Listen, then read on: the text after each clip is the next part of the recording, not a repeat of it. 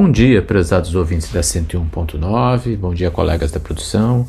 Que tenhamos todos uma excelente semana. Em nosso podcast de hoje, iremos falar sobre ICMS, a seletividade versus essencialidade. O Supremo Tribunal Federal julgou na semana passada o recurso extraordinário 714-139, com repercussão geral no qual a maioria dos ministros da Suprema Corte, oito votos favoráveis e três contra, decidiu sobre a inconstitucionalidade da Lei 10.297 de 96 do Estado de Santa Catarina. Tal legislação instituiu uma alíquota maior de ICMS para energia elétrica e telecomunicações, ou seja, uma alíquota de 25% um valor extremamente alto em comparação com a alíquota geral cobrada para os demais produtos que possuem uma alíquota de 17%. A discussão jurídica está baseada no artigo 155, parágrafo 2 inciso 3 da Carta Magna, que determina que o ICMS poderá ser seletivo em função da essencialidade da mercadoria e dos serviços. No caso concreto, o legislador catarinense aplicou alíquotas diferentes de CMS para energia elétrica e telecomunicações, sobejamente maiores, incluindo esses itens na categoria de itens supérfluos, ferindo assim o critério da essencialidade. Ora, tributar um bem tão essencial para a vida como energia elétrica, como supérfluo, comparável a armamentos, munições, perfumes, bebidas e etc.,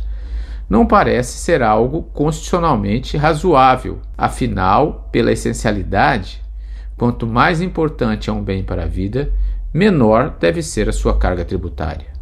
Segundo o voto vencedor proferido pelo relator, o ministro aposentado Marco Aurélio, a utilidade social dos setores de telecomunicações e energia elétrica é revelada na própria Constituição Federal, onde estes setores foram elevados à condição de serviço público de competência da União Assim estabeleceu o artigo 21, inciso 11 e 12, a linha B da Constituição Federal de 88. Segundo o ministro, abre aspas, o acréscimo na tributação não gera realocação dos recursos, porquanto insubstituível os itens.